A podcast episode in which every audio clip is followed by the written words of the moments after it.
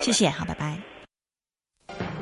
透析投资价值，掌握经济动向，一线金融网。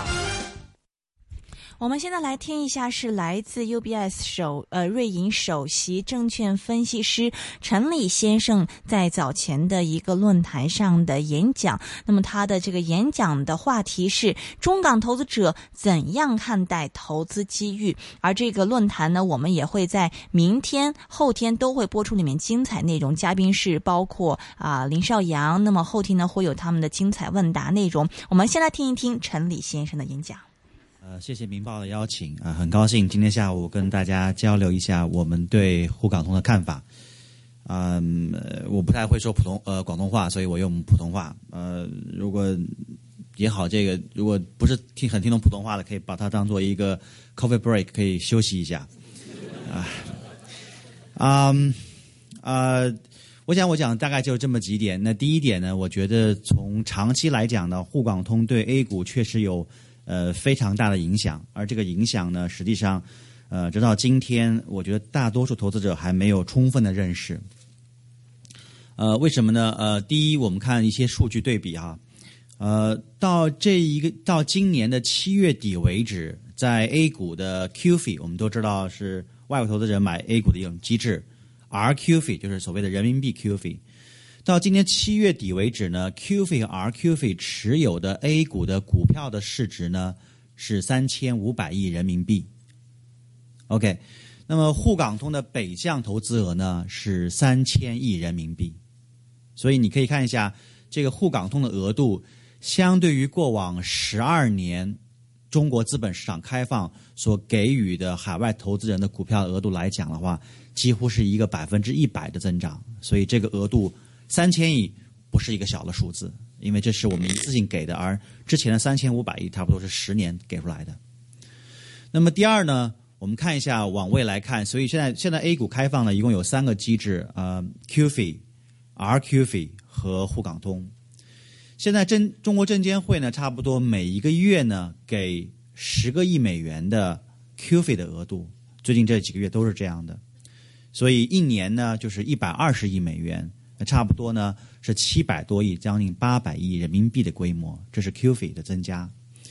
那么 RQ 费呢，就很有意思。RQ 费，我们都知道，在香港 RQ 费外管局给出的额度呢，到今年的七月底为止呢，是两千五百七十六亿。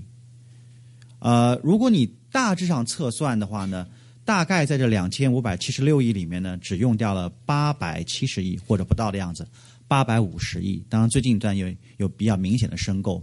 可能会增加一些，但是在我们算的时候，到七月底的时候呢，有八百亿。换句话说，在香港呢，RQF 的额度呢，大约有一千七百亿的 RQF 的额度没有被用掉，未来可能会被用掉。那我们都知道，在全世界啊，人民币海外人民币，我们说 CNH 的海外人民币的中心呢，除了香港以外呢，还有伦敦、法兰克福、巴黎、首尔、新加坡。如果中美关系稍微好一点的话，我想可能也许有纽约。如果日本能够做个好的表态的话呢，也许有东京。但不管怎么说，另外这五个海外人民币中心兑换中心的话呢，目前给的官方给的承诺的额度呢，大约有四千亿人民币。不管怎么说，我们先不管那五个，我们只看香港。假如香港在未来的一年。现在给的两千五百七十六亿中，还没有被用掉的一千七百亿也可以被用掉，这是 RQ 费。那最后一个当然是沪港通，很简单，北向有三千亿，呃，三千亿什么时候被用掉，谁也不知道。说实话，我们的公司内部有很多很多争议。我们姑且的假设它六个月到十二个月用掉，好吧，这是一个大家都能彼此能接受的中性的判断。那么。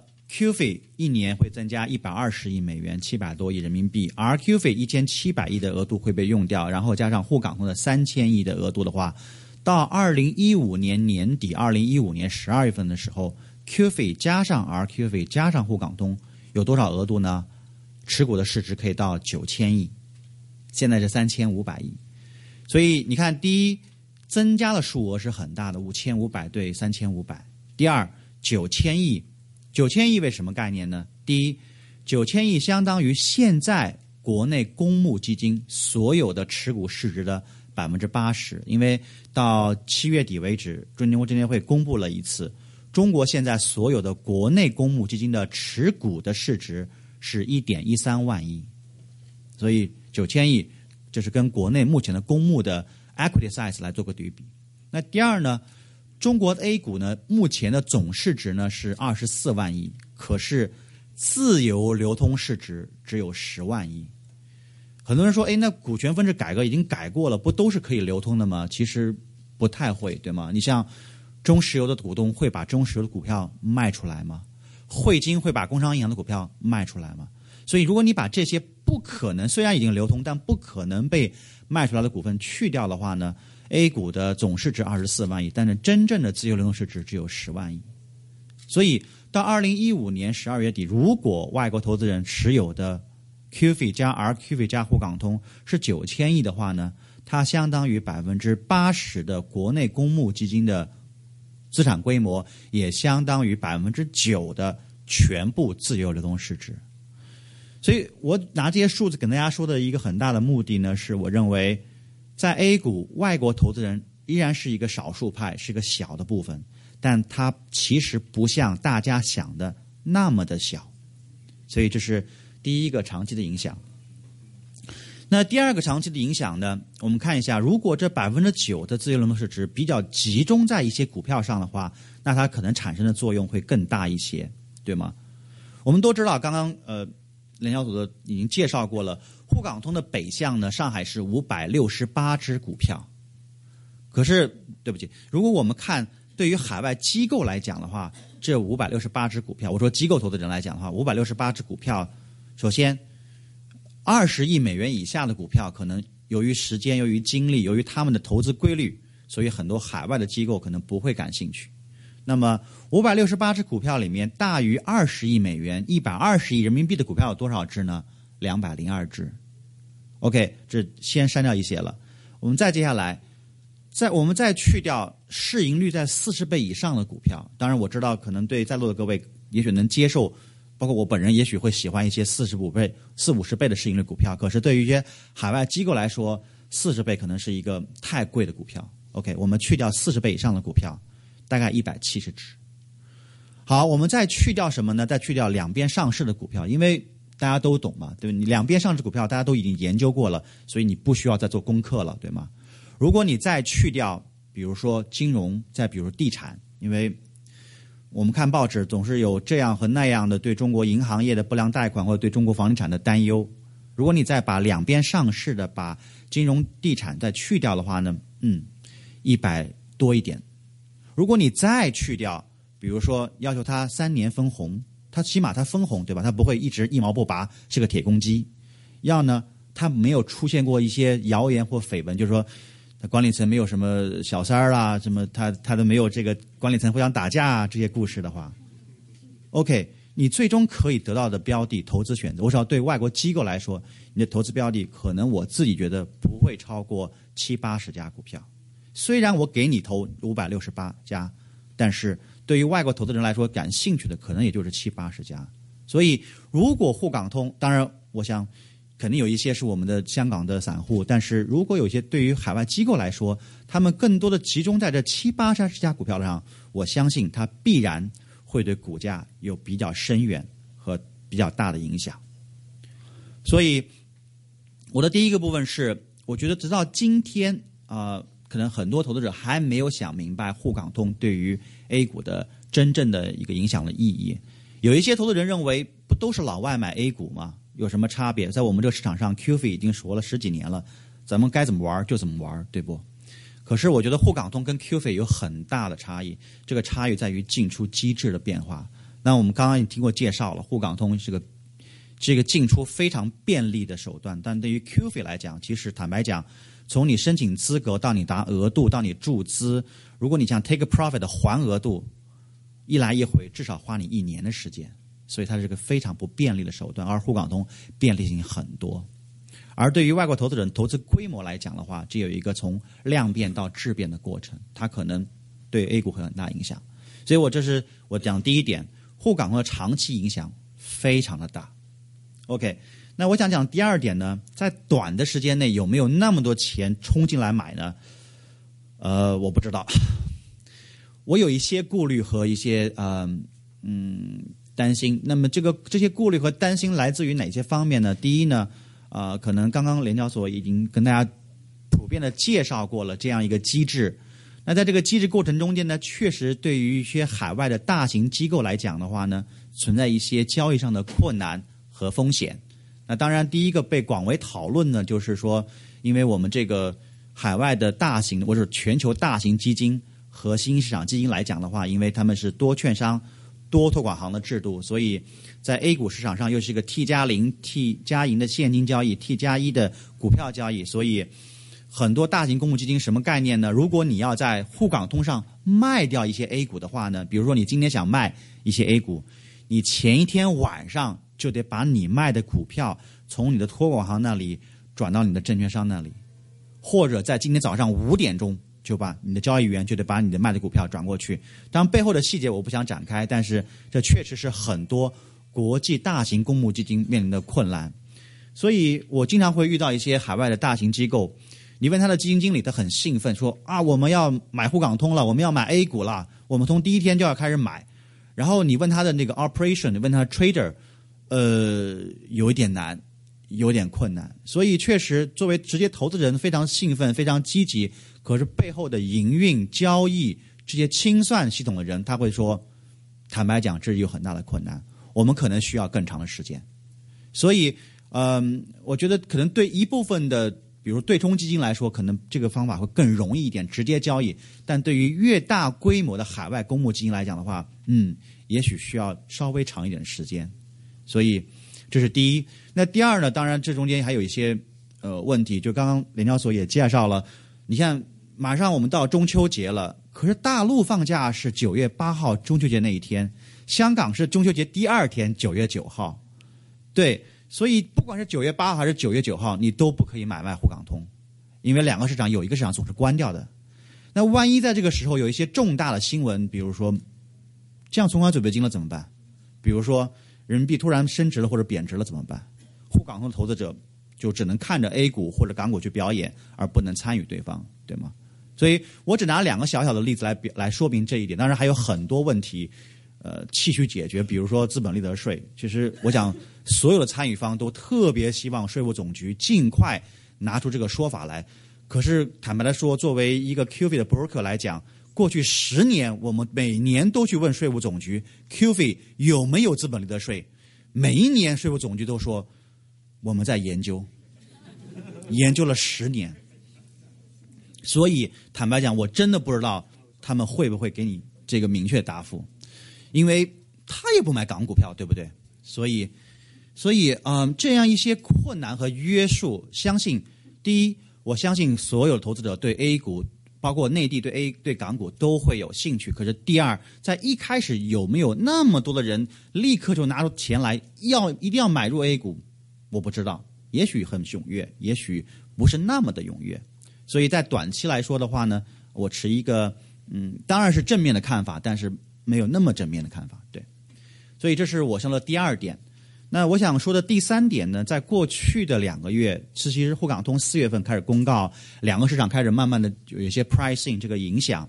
在过去的两个月，很多投资者问我们，沪港通开了，为什么 A H 股的价差一会儿缩小，一会儿扩大，一会儿又缩小，一会儿又扩大，好像不是很稳定，对吗？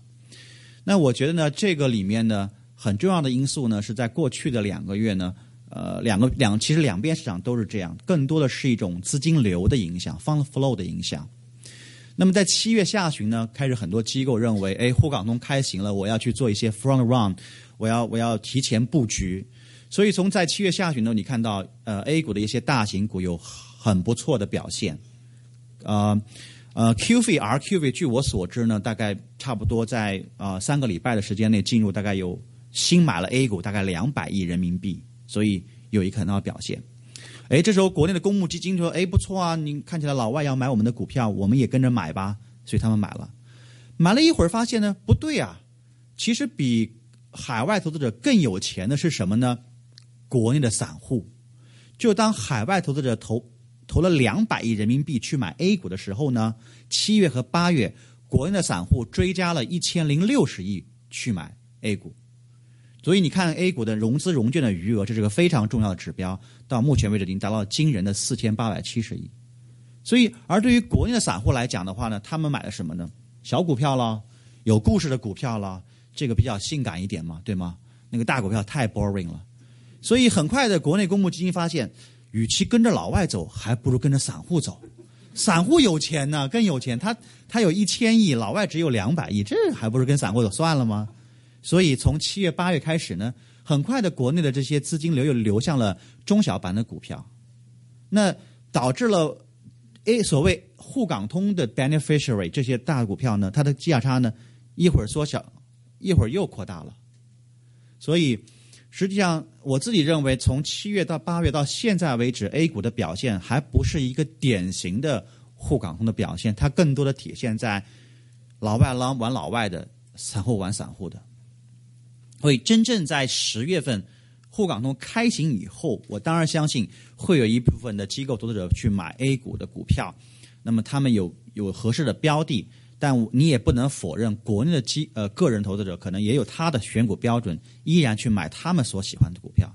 所以在沪港通开行之后，到底风格会有怎么变化？是转去大的呢，还是转去小的？其实还需要观察，真的需要去观察。对。所以这是第三点。那最后一点，至于沪港通会受益的股票，我想前面的啊温总和林总说的非常清楚，我完全赞成。这些股票都是我们广泛讨论的股票，所以呃他们应该是受到很大的受益。所以我不讲，不再重复这些观点了。所以基本上我再做一个简单的总结：第一，沪港通的长期影响，我知道今天我觉得没有被充分的认识到。还 A 股市场一定会出现一个比较深远的对一部分股票的重大影响。那第二，短期来看的话呢，所有人都很有兴趣，可是，在一开始就要立刻买入的人呢，也许不像我们看到的有兴趣的人那么的多。第三呢，到目前为止，A 股市场的反应呢，还不是一个典型的沪港通的反应。因为正当 QV、RQV 去买那些沪港通受益标的的时候呢，国内散户更加积极的去买那些跟沪港通没什么关系的股票，所以这是我们看到的一个情况。好，呃，谢谢大家，我的讲法就在这里了，谢谢大家。好的，刚才是来自瑞银首席证券分析师是陈李先生的一个演讲啊。那么从他的角度来介绍一下沪港通的这个投资机遇是怎么样子。其实他的这个演讲里面主要有这么几点。首先，他举出来一很多的这个数据，他认为现在沪港通的长期影响，其实两地的投资者都未必能啊真正的看得到。那么他是举了这个 Q 费的例子啊，举了这个沪。港通三千亿的这个数据，然后再加上，呃，很多其他数据，其实到最后呢，是说。其实最后真的能进到 A 股里面，这个金额是远远超过我们之前所预想到的。那么真正进到 A 股里面那个份额，可以相当于现在 A 股所有公募基金的这个持股总额的百分之八十。所以从长远而言，这些这个资金真的进去的话，会对 A 股带来非常深远的一个影响。另外呢，虽然说沪港通会有五百六十八家的 A 股可以啊给这个。呃，外面的这个投资者来进行认购，但是如果撇除掉 P E 特别高的，撇除掉啊，有一些是这个啊呃不分红的，所以对于呃国际投资者来说，可能真正的可以选择的标的只有七八十家，所以他认为呢，啊沪港通真正的开通之后，这七八十家的这个股票的这个股价应该也会受到非常大的一个影响。另外，他又讲到现在。沪港通的一个问题就是在清算方面，比如说呃两地的假期的这个休的是不一样的，那么呃有很多操作层面上是有比较大的一个困难，所以对于国际投资者而言，真正的开始通过沪港通进入里面去买的话，一开始也会有一些顾虑在里面。呃，另外，他也讲讲最近的 A 股方面的一个市况。实际上，一开始的确是有国际的一个资金，大概在七月份的时候是流进去大概两百多亿。那么两百多亿流进去以后，引发了内地的基金经理是继续的追货。但基金经理追货一段时间以后，发现有很多的散户也跟了进来。不过散户就不是跟着去买啊大型的股份，而是买一些小股份。所以有些基金经理是认为，因为散户可以提供一千多亿的这么样一个。资金嘛，所以这些基金经理就跟着散户去买，所以就造成了最近的这个啊 A H 股的这个价差有时候扩大，有时候缩小的一个情况。那么这大概是他自己的一些观点。我们金钱本色会有杨俊文、iPhone 还有梁帅聪的出现。热线电话一八七二三一三一八七二三一三。全球华语歌曲排行榜第三位，下个转弯是你吗？作曲作词吴青峰。主唱杨丞琳。越是千山万水，越想用力去追。我的梦何时能不落空？你是否会在下个路口带我走到遥远？FM 九十四点八，香港电台第二台，星期六中午十二点，中文歌曲龙虎榜时段；AM 六二一，数码三十一，香港电台普通话台，星期六下午两点，全球华语歌曲排行榜。